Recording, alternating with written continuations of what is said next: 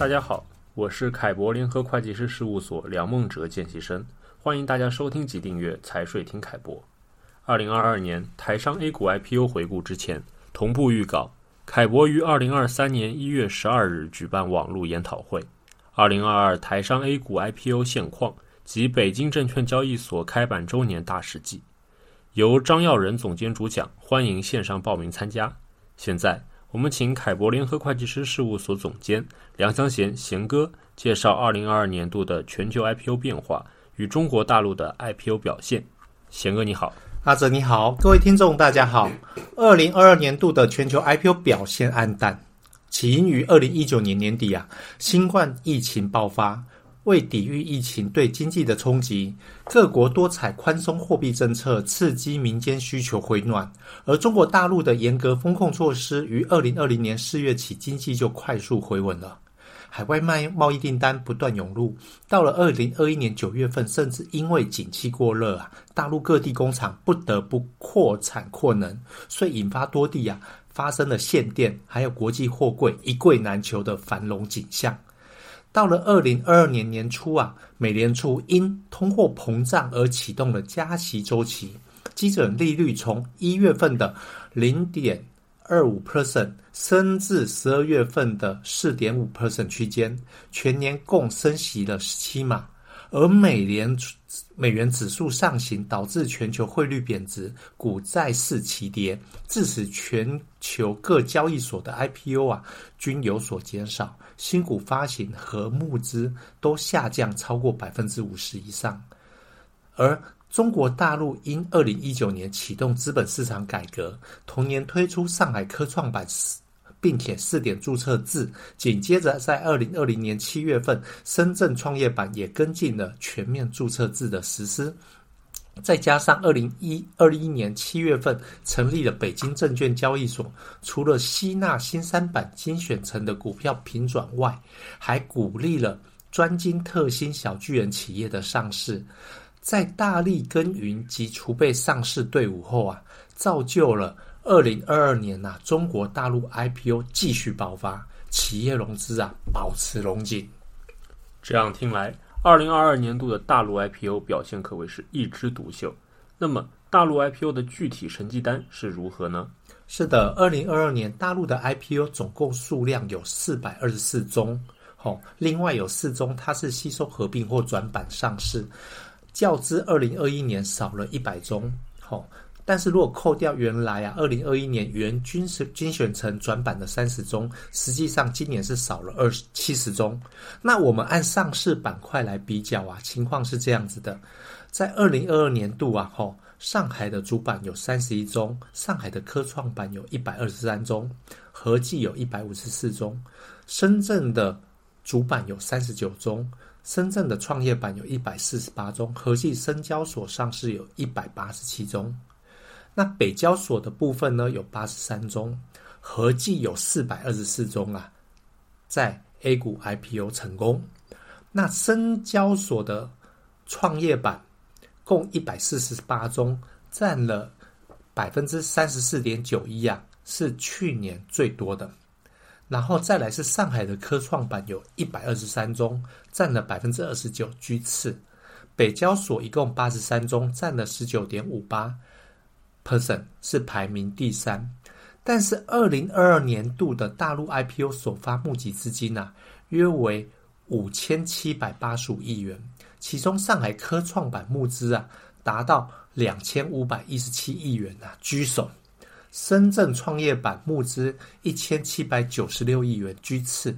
那沪深主板合计募资啊一千三百一十二亿元，排名第三。那总计较二零二一年的五千四百亿元呐、啊，高出了三百八十五亿元，不但创出历史的募资新高，筹资额更是远远超过全球啊其他资本市场的筹资情况啊。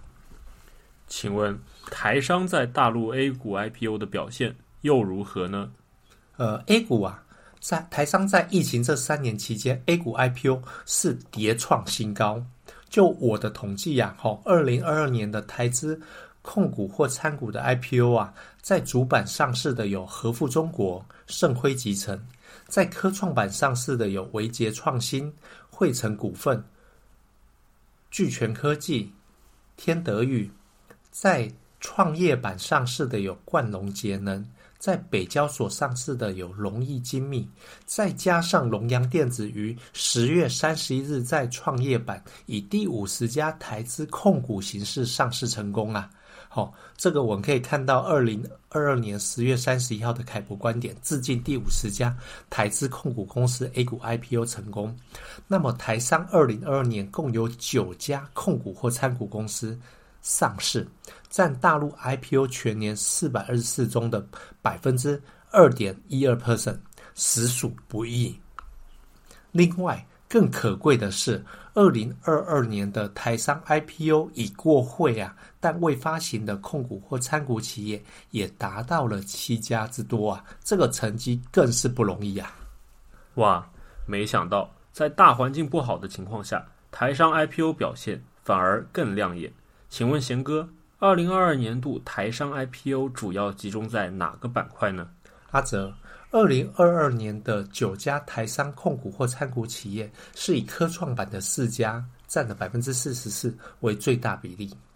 那二零二二年可说啊，科创板是台商 A 股 IPO 的新战场。那也可以参阅啊，在二零二二年九月十二号《经济日报》的一篇文章《大陆科创板台厂新战场》，还有。上海证券交易所，在二零二二年十二月三十日，也对科创板发行上市申报规定啊做了修订。除了重申重点资源、新一代资讯技术、高端装备、新材料、新能源、节能环保与生物医药等六大产业外，更点名资源和鼓励啊硬科技的企业发行上市。此特点啊。就是对有兴趣在创业板的台商是要特别留意的哦。另外，在二零二二年已过会的七家台商控股或参股企业中，以创业板的四家占了百分之五十七为最大比例。而深圳交易所在二零二二年十二月三十日也对创业板发行上市申报规定做了修订，除了要满足创新驱动发展战略外，支持传统企业与创新技术。新产业、新业态、新模式深度融合外，明确创业板企业评价标准，制定研发投入复合增长率等评价指标，并明确禁止产能过剩行业在创业板发行上市。相关改革的评价指标变化，有兴趣在创业板上市的台商朋友们要特别留意。那么，它主要的标准如下。它有三个标准，只要满足其中一项的成长创新型企业，就能够在创业板发行。第一个，最近三年研发投入复合增长率不低于百分之十五，最近一年的研发投入金额不低于一千万，且最近三年的营业收入复合增长率不低于百分之二十。或第二个标准。最近三年累计研发投入金额不低于五千万元，且最近三年的营业收入复合增长率不低于百分之二十。或第三个标准属于制造业优化升级、现代服务业或数字经济等现代产业体系领域，且近最近三年的营业收入复合增长率不低于百分之三十啊。台商大陆发展已进入新时代。所谓成长需要朋友，进化需要对手。这些年来的中美贸易战与科技战，再加上新冠疫情、俄乌战争与通货膨胀的抑制，都一再的考验台商的生存发展去留。但新时代伴随新机遇的降临，台商朋友们也可以及早行动起来。凯博团队具有多年辅导客户前置准备 A 股 IPO 的经验。有意迈向大陆多层次资本市场红利的企业主，欢迎联络凯博同仁，以及了解更多详情。谢谢大家今日的收听，拜拜，拜拜。